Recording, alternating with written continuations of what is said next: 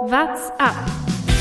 What an attack by Mathieu Van der Poel. Plus de 2 km de l'arrivée. Schauen Sie, wie die da sprinten.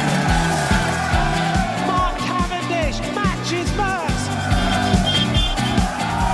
Tadej the Tornado wins the Tour de France. Are you a little cannibal? Nah, nah, little cannibal, come on. Tourfunk, die tägliche Dosis Tour de France. Die Tour de France biegt immer weiter in Richtung Paris ab. Es kommt noch ein Zeitfahren, es kommt noch der Sprint am Champs-Élysées. Etappe 19 ist Geschichte. Die letzten Tage ist unfassbar viel los. Mein Name ist Thomas Gerlich, mir zugeschaltet ist Nico Horn, der sehr geschätzte Kollege von Zeit Online. Ich habe mich vorher nochmal absichern lassen, wie ich es nennen soll. Nico, erstmal schön, dass du Zeit hast, äh, heute im Tourfunk. Herzlich willkommen. Danke dir, Thomas. Schön zum zweiten Mal hier zu sein. So, genau, und damit ist die seriöse Journalistenquote in diesem Podcast mal wieder ein bisschen in die richtige Richtung äh, gerutscht worden, allein durch deine Anwesenheit. Nico, ich will es mal so sagen, Etappe 19 heute, die letzten zwei Tage, brutale Spektakel, insgesamt die Tour, großes Spektakel. Ich will die Etappe gar nicht zu klein reden, aber es war heute auch mal als Zuschauer auch einfach mal wieder ein bisschen Zeit, sich zu erholen, oder? Die echte Tour de France ist zurück, würde ich sagen. End, endlich wieder eine entspannte Flachetappe, ähm, bei der man sich zurücklehnen kann, Sonnenblumen angucken kann und vielleicht auch, wenn man die Möglichkeit dazu hat, ein kleines Nickerchen nebenbei macht, um dann irgendwie zehn Kilometer vor Schluss wieder aufzuwachen und dann voll da zu sein, wenn es spannend wird. Du sagst vielleicht, war es ein Nickerchen bei dir? Nee, du musstest arbeiten, ne? Ja, ja, ich musste arbeiten und habe natürlich nicht geschlafen. Also auf gar so. keinen Fall. Aber man kann heute sagen, man konnte sich heute mal deutlich einfacher auch wieder auf die Arbeit konzentrieren, weil ich musste auch die letzten zwei Tage arbeiten. Ich, ich bin so ehrlich, ich habe schon regelmäßig mal wieder auf den de France Bildschirm gucken müssen. Äh, öfter als mir lieb ist. Ähm, aber gut, das, ich glaube, die Etappe braucht heute gar nicht so viel Erzählung, um sie zusammenzufassen. Es ging relativ früh, ähm, ging natürlich mal wieder eine Gruppe weg. Fünf Personen waren darin und da war vielleicht die einzige große Überraschung des Tages.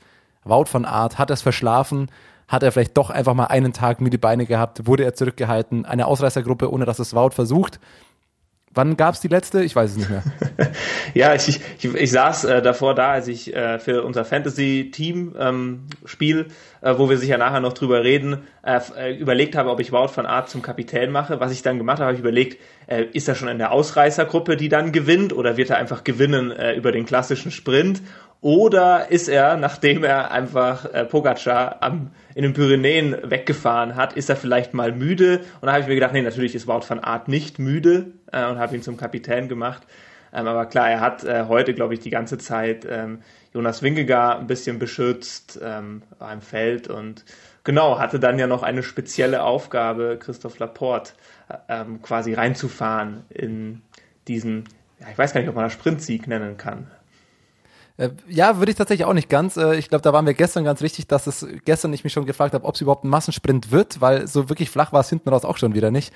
Äh, und wenn man auf die Top Ten guckt, sind da jetzt auch nicht nur die Sprinter dabei, aber um es nochmal kurz zu Ende zu bringen, also die Fünfergruppe am Anfang, Nies Polit war mit dabei, da hatten wir gestern schon drüber gesprochen, da liebe Grüße an Annette Feldmann von den Radflamingos, die hat ja gestern Nies Polit als Pick genommen, Anfangs hätte man denken können, vielleicht klappt's, aber ich glaube, die Gruppe war dann vielleicht auch mit zu großen Motoren besetzt. Äh, Mikkel Honore Friedrich noch dabei, Matej Mohoric, Taco van der Horn und Quinn Simmons.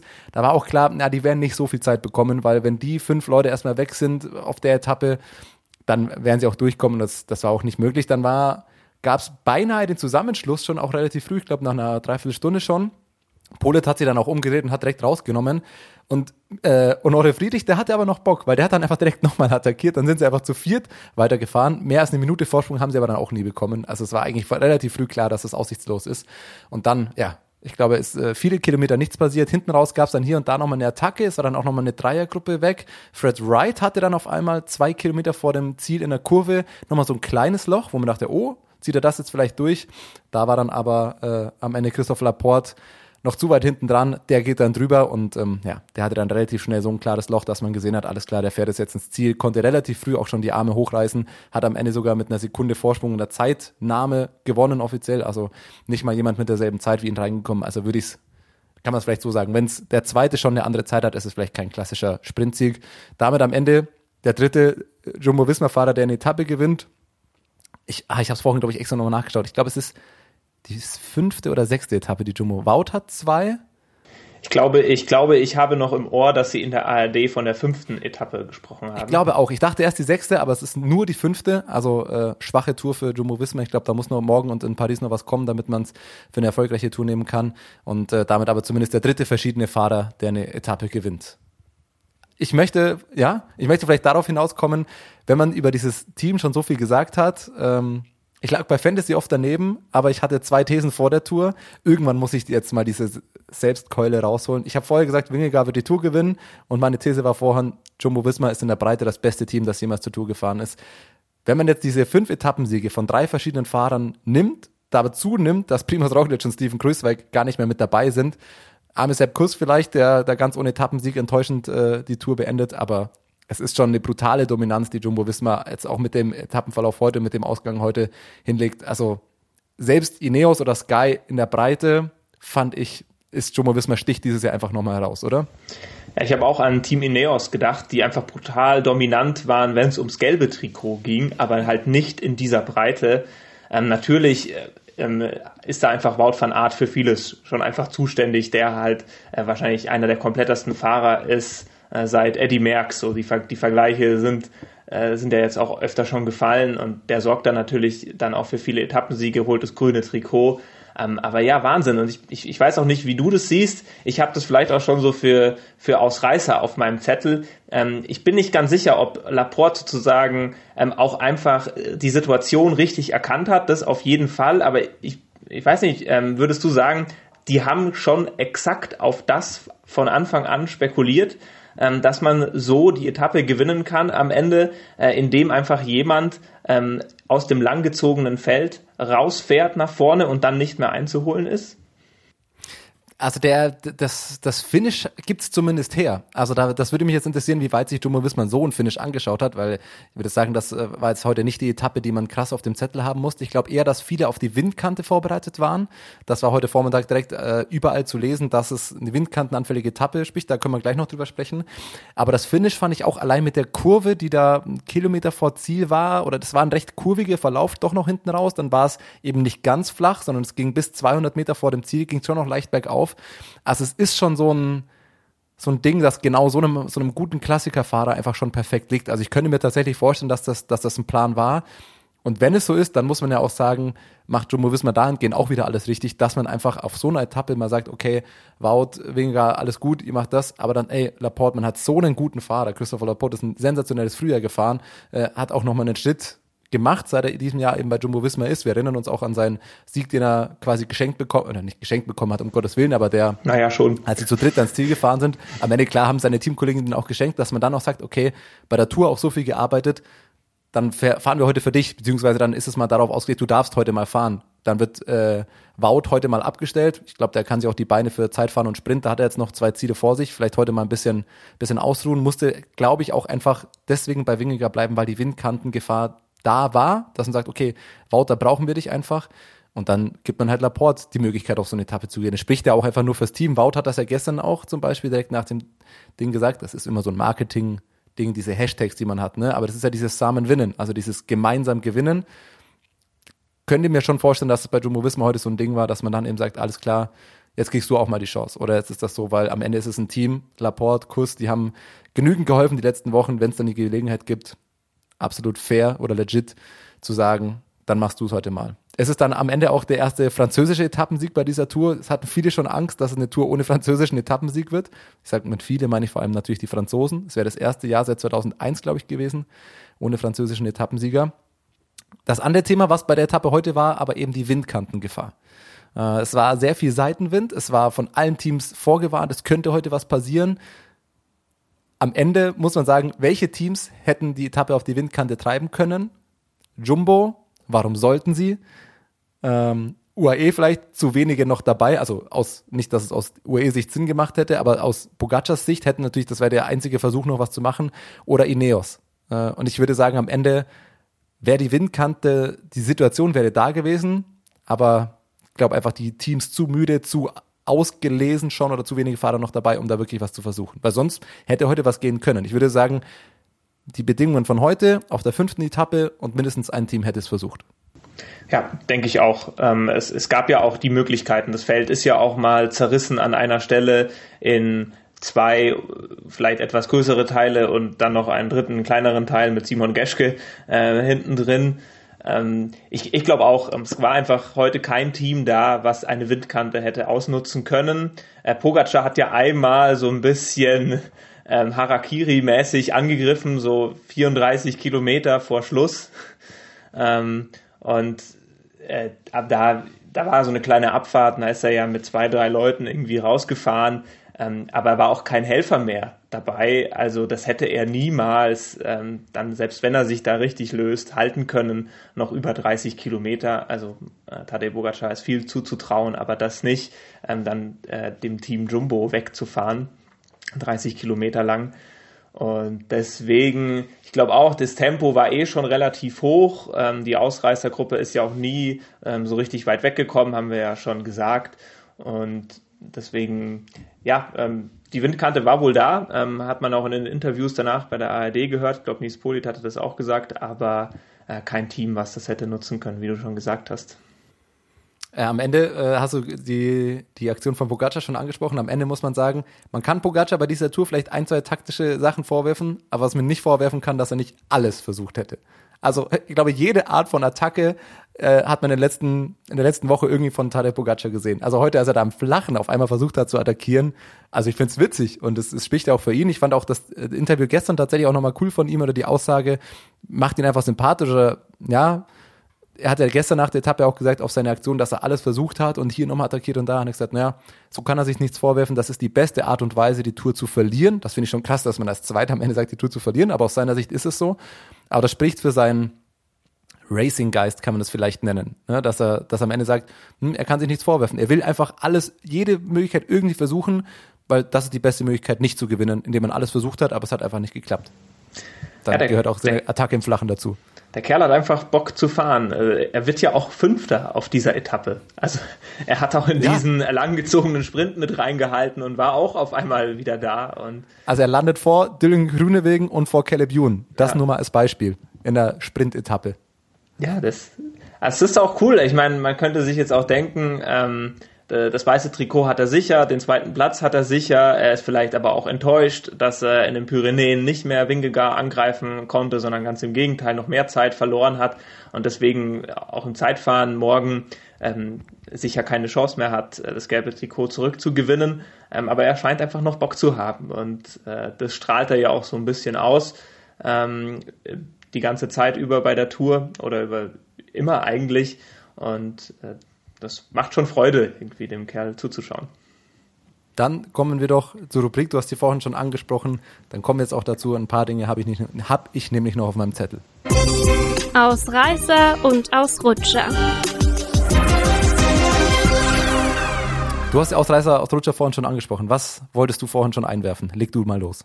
Ja, jetzt, jetzt sind wir nicht ganz sicher, aber ich habe mir gedacht, weil Wout van Aert über diese Kreisverkehrstrecke hinweg, die kurz vor dem Ziel war, sich vorne ans äh, Feld äh, ranhing sozusagen, da das Tempo gemacht hat und dann das Feld ähm, einfach aneinandergereiht, einer nach dem anderen nur noch fahren konnte.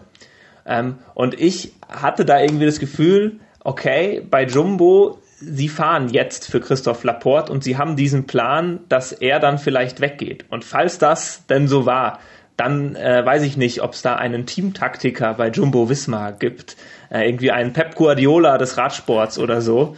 Ähm, den würde ich dann auf jeden Fall zum Ausreißer küren, weil das war einfach super geplant. Äh, Fabian Wegmann hat auch immer gesagt äh, in der ARD, ähm, er weiß nicht recht, ob die Sprinterteams sich nicht vertun mit dieser Zielankunft, ob das wirklich äh, für den Massensprint geeignet ist. Und vielleicht hat Team Jumbo, der Teamtaktiker von Team Jumbo, ähm, einfach als einziger das richtig erkannt. Und dann, wie cool ist es natürlich auch, ähm, Christoph Laporte, der ähm, ja, äh, viel gute Arbeit geleistet hatte äh, auf dieser Tour, dann dem äh, die komplette Taktik auf den auszulegen und dem diesen Sieg zu geben. Auch noch einem Franzosen, hattest du auch gesagt. Also für mich äh, die Teamtaktik auf jeden Fall bei Team Jumbo äh, der Ausreißer an dieser Etappe. Dann habe ich dazu nur eine Frage an dich. Wenn es den Pep Guardiola des Radsports gibt, war Christopher Laporte der Salz- oder der Pfefferstreuer? Äh, das ist ja auch die, ist ja auch die Frage, äh, wer dann sozusagen der Thomas Tuchel ist, äh, den es auch noch gibt, mit dem der Teamtaktiker von Team Jumbo, ähm, vielleicht von Team Ineos oder so. Ja, ähm, ich denke, ähm, an diesem Fall muss man ja auf jeden Fall auf Salz gehen. Denn die Franzosen sind jetzt erleichtert und können diese Tour de France dann auch zu den Akten legen am Sonntag. Sehr gut. Sehr gut, äh, sehr guter Ausrutscher, äh, Ausreißer, Entschuldigung. Ähm, einen Ausreißer habe ich auf jeden Fall noch auf dem Zettel. Das hat gar nichts mit der heutigen Etappe zu tun, aber man konnte heute auch mal hier links und rechts bei was gucken. Auf Twitter entdeckt. Oder Binyam Gemay hat heute was gepostet. Ich weiß nicht, auf welcher Plattform es war. Ein Foto von seinem neuen Helm. Du hast ihn, glaube ich, auch schon gesehen. Er ist ein animierter Sektkorken der eine gewisse Art und Weise von Energie hat. Ich glaube, viele erinnern sich beim Giro, Sektkorken ins Auge, die bittere Geschichte um Binyam Gemay beim Giro. Ähm, also erstens finde ich, zeugt das von Selbstironie, sehr cool, macht ihn sympathisch und ich finde tatsächlich, der Helm ist auch cool designt. Also dieser Sektkorken ist irgendwie, hat ein, ich weiß nicht, ist so comic-mäßig irgendwie ganz geil da hinten drauf. Finde ich besser als äh, Red Bull Helm, bin ich ehrlich. ja, auf jeden Fall. Sehr cool, der Kerl und tut mir immer noch leid. Also musste ja beim Giro aussteigen und dann nicht, also nach seinem äh, Etappensieg beim Giro, muss man sagen, hat er sich ja, wer das nicht gesehen hat, auf der Siegerehrung die Sektflasche so aufgemacht, wie man sie auf keinen Fall machen sollte, nämlich mit dem Auge über dem Korken und sich selber den Korken ins Auge geschossen und äh, ist ja immer noch meines Wissens raus. Also jetzt scheint er dann wieder zurückzukehren. Das ist ja auch so ein bisschen, glaube ich, die Ankündigung mit diesem Helm. Äh, halt super selbstironisch und ähm, soll, soll ja, glaube ich, eh ein witziger Kerl sein. Hatte damit äh, nochmal bewiesen. Ich hätte auch noch einen kleinen Ausrutscher, den ich, den super egoistischen Ausrutscher. Ähm, sehr witzig. Äh, Team Trek heute ähm, hat ähm, äh, sozusagen die Fantasy-Gemeinde angesprochen und gesagt, äh, ja, Mats Pedersen hat in der Nacht so Magenprobleme bekommen, er startet noch, er versucht's nach Paris, ähm, aber ist halt nicht äh, in guter Form. Und ähm, aber sorry äh, an alle Fantasy-Spieler, die jetzt schon ihr Team safe gemacht haben und nicht mehr wechseln können. Da kann ich nur sagen, ja, Entschuldigung nicht angenommen, weil dieser Tweet kam ungefähr um 13.15 Uhr, also 15 Minuten zu spät, wo man nichts mehr tun konnte. Und ja, auch ich habe Mats Petersen in meinem Team, habe mir gedacht, alles klar, noch zweimal sprinten, einmal Zeitfahren, da ist er auch gut. Den Mann braucht man in seinem Team. Ja, aber jetzt kann man natürlich nicht mehr reagieren. Zu spät, Team Trek. Entschuldigung, nicht angenommen.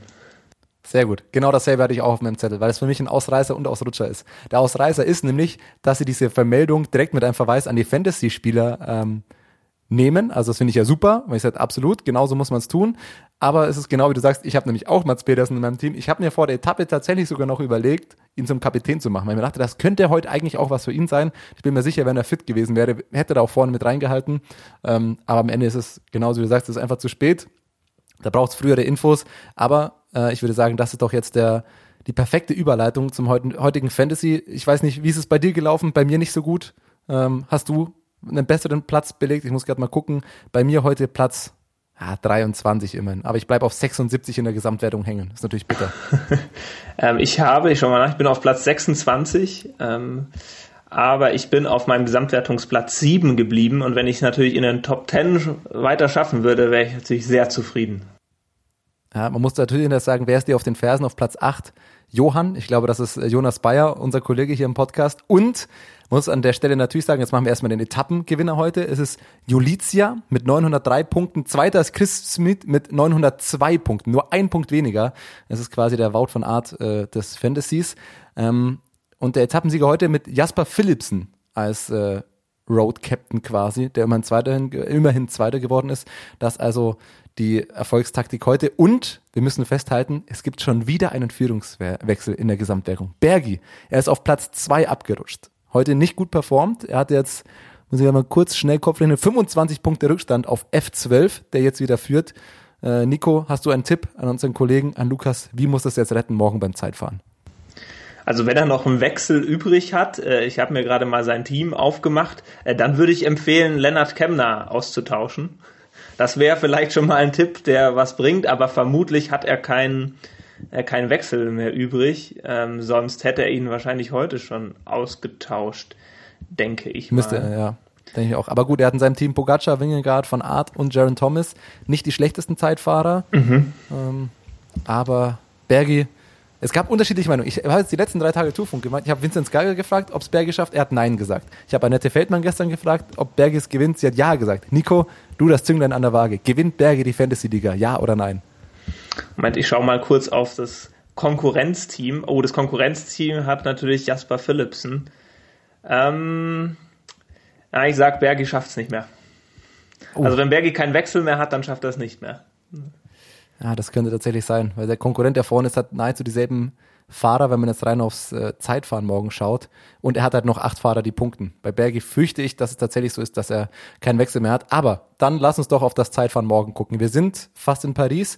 Ähm, lass mal so fragen. Wenn wir auf die Gesamtwertung schauen, da hat sich heute natürlich nichts getan. Wo glaubst du, können morgen, wo kann es überhaupt nochmal spannend werden in der Gesamtwertung? Weil die Top 3, die sollte ziemlich sicher sein. Ich habe gestern schon mit Annette Feldmann drüber gesprochen mein einzig, die einzige Spannung für mich ist eigentlich noch, schafft Vlasov noch in die Top 5 oder nicht? Ja, ich glaube auch, das ist die große Spannung und ich, ich glaube, wenn äh, Vlasov, ähm, er scheint sich ja erholt zu haben ähm, nach seinem Sturz, wenn er sozusagen weiter die Form zurückerlangt, so wie es jetzt auch in den Pyrenäen ausgesehen hat, dann glaube ich, schafft er es auf Platz 5. Und ja, Luis Meintjes weiß ich jetzt auch nicht genau. Ich glaube, Meintjes hat sich ganz gut geschlagen gehabt, ja auch im, im Auftaktzeitfahren. Ich glaube, er ist auch kein ganz, ganz schlechter Zeitfahrer. Es geht ja auch ein bisschen den Berg hinauf. Vielleicht kann auch er ähm, noch einen Sprung nach vorne machen, ähm, auch äh, Quintana überholen. Ähm, aber ich denke, Vlasov ist der bessere Zeitfahrer und wird, äh, wird Meintjes und Quintana überholen. Ich glaube auch. Und Top 3 ist sicher. Äh, auf David Goudy bin ich ein bisschen gespannt. Ähm, denk aber, dass er so viel Vorsprung hat. Der hat ja über drei Minuten Vorsprung auf Vlasov, dass der diesen Platz halten wird. David Goudy am Ende muss man echt sagen, wenn er Vierter wird, starke Tour von ihm gefahren, ein super Ergebnis. Das fand ich auch ganz spannend an der Stelle nochmal. Ich habe heute nochmal äh, so eine Statistik gesehen mit den GC-Fahrern quasi seit der Alpe d'Huez-Etappe. Da ist tatsächlich Louis Meintjes die beste Zeit quasi. Ja, der war dann viel in Ausreißergruppen.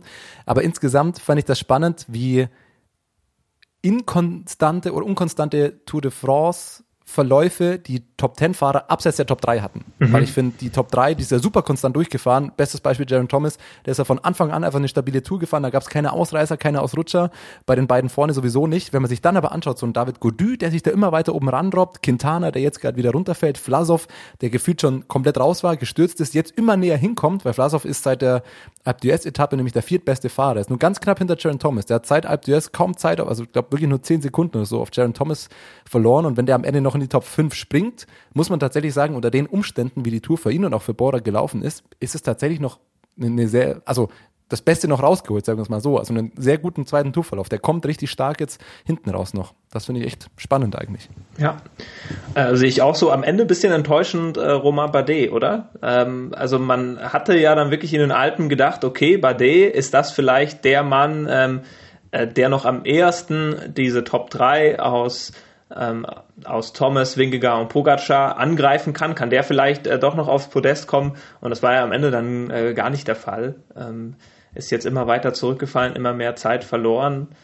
ähm, auch konnte um keinen Etappensieg so richtig kämpfen. Bisschen enttäuschend irgendwie bitter für ihn. Also ich glaube, das ist die Ferndiagnose, die total laienhaft ist und absolut unseriös. Aber ich würde einfach mal behaupten, bei ihm sieht man absolut, dass sein Peak eigentlich für den Giro geplant war und die Tour nur noch gefahren wurde, weil er halt beim Giro raus musste und am Ende hat er bei beiden eine 50 Prozent gute Rundfahrt. Beim Giro ist er äh, verletzt, krank raus. Bei der Tour war er auch eine gute erste Woche, aber ihm ist hinten raus, blöd gesagt, einfach die Luft ausge ausgegangen. Also da hat man einfach gesehen, der war nicht top vorbereitet für die Tour, der war in Topform zum Giro und dann hat man umgeplant und bei der Tour reicht es dann eben nicht mehr. Dem ist ja, der ich glaube, bis Etappe 10 war der top mit dabei, super mitgefahren und dann hinten raus hat er massiv Zeit verloren. Hat dann, dann musste er so wie gestern noch mit Harakiri-Aktionen irgendwie noch was versuchen, geht dann hinten brutal ein.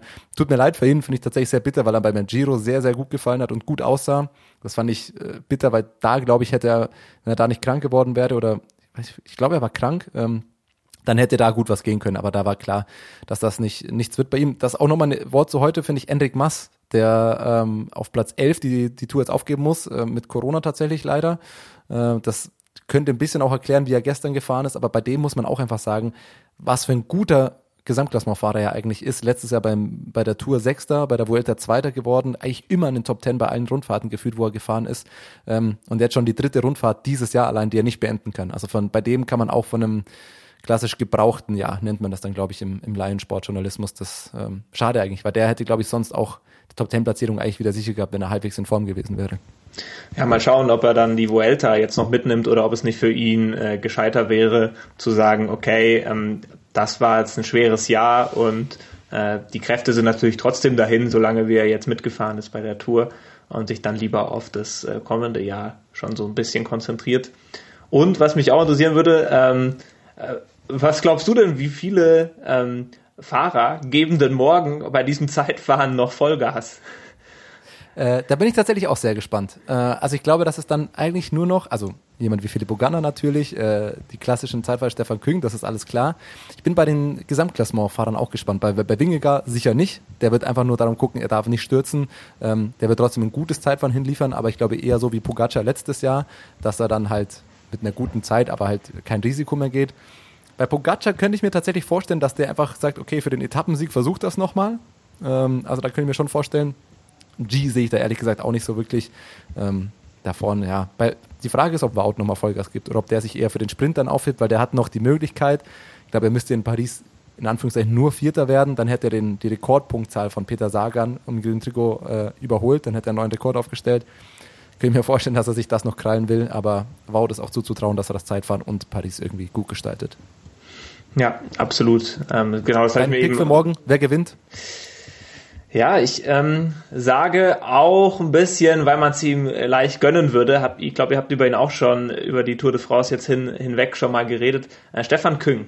Ich glaube, das ist ein guter Tipp. Ähm, es ist ja auch so ein bisschen wellig, ähm, wenn ich mir das Profil anschaue. Ich glaube, das liegt ihm äh, ganz gut. Vielleicht auch ein Ticken besser als Gunner. Ähm, deswegen sage ich Stefan Küng. Es ist vor allem ein relativ langes Zeitfahren, also ähm, länger als die letzten Jahre, zumindest 41 Kilometer. Ähm, es ist tatsächlich leicht wellig, ja, aber nicht steil. Es ist halt hinten raus mit einem Berg, also das oder ein kleiner Anstieg sind 1,8 Kilometer, 6 Prozent. Ah, das könnte, da wird die Frage, wer nach 38 Kilometern da noch, da noch den längsten Punch hat. Sonst ist tatsächlich, glaube ich, auch Pogacar für die Top 3 äh, absolut noch drin. Könnte ich mir gut vorstellen, dass der mit seinem äh, Bock auf Racing da einfach nochmal Vollgas gibt. Wird die Frage sein, wer da am fittesten ist und sich die letzten Tage vielleicht dafür auch nochmal ausgeruht hat. Ansonsten sind wir soweit, oder? Hast du noch was für morgen, Nico? Nö, nö. Ähm, aber ich, genau, ich glaube auch Pogacar, da, das ist so, interessant. Ähm, ist vielleicht auch schwierig vorauszusehen, ähm, wenn der dann 1,6 Kilometer den Berg hochsprintet, ähm, wie viel Zeit er da vielleicht auf die klassischen Zeitfahrer gut machen kann und ob vielleicht auch wenn es jetzt 1,6 Kilometer nicht nach so viel klingt, ob das vielleicht der große Unterschied dann ist, bin ich auch gespannt. Ich bin sicher, Pogacar wird voll fahren. Davon kann man ausgehen. Dann können wir uns auf morgen freuen, mal gucken, was noch passiert im GC. Nico, ich danke dir herzlich. Äh, wir haben es vorhin schon angesprochen. Äh, gib uns vielleicht nochmal einen kleinen Einblick, auch einfach, weil es mich persönlich interessieren würde. Du bist ja bei Zeit Online. Wo, äh, wenn du nicht von der Tour de France abgelenkt wirst, woran schreibst du gerade, wenn man jetzt sich das, also Holt euch natürlich alle einen Zeit-Online-Zugang, wenn ihr den noch nicht habt, aber woran schreibst du gerade, woran bist du am Recherchieren? Sehr nett, dieser Werbeblock. Ähm, ja, wir haben viel ähm, natürlich mit der Fußball-EM gerade zu tun. Äh, ein Kollege von mir ist auch vor Ort. Wir haben da eine kleine Kooperation mit dem Guardian, äh, haben uns da so ein bisschen verpflichtet, sozusagen auch viel zuzuliefern, was die deutsche Mannschaft betrifft. Äh, damit haben wir viel zu tun. Und ansonsten ähm, recherchiere ich gerade zum Thema äh, Hodenkrebs ähm, im Fußball, haben vielleicht ein paar mhm. mitbekommen, äh, gab es jetzt in den letzten Monaten drei Bundesligaspieler, die die Diagnose Hodenkrebs bekommen haben. Ähm, und da wird es Anfang kommender Woche einen Artikel von mir zu geben, ähm, weil es eine Krebsart, die halt vor allen Dingen junge Männer betrifft, anders als die anderen Tumorarten, aber auch zum Glück ähm, sehr gut behandelbar ist. Also 95 Prozent der Fälle ähm, da gibt es dann keine Langzeitschäden und ähm, wird alles überstanden. So sieht es auch bei den Bundesligaspielern aus, bei den dreien. Genau. Das und wann bringst Thema. du Radsport zu Zeit online? Ja. Wann kommt das Porträt über Wout?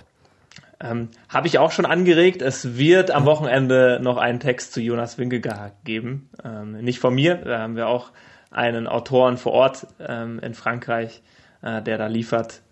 Genau, hat auch schon zwei Texte dazu geschrieben. Ähm, also es ist nicht so, als ob die Tour de France bei uns nicht stattfinden würde. Aber irgendwann, irgendwann muss ich schaffen, äh, dass ich das okay kriege, drei Wochen in, im Juli in Frankreich zu verbringen.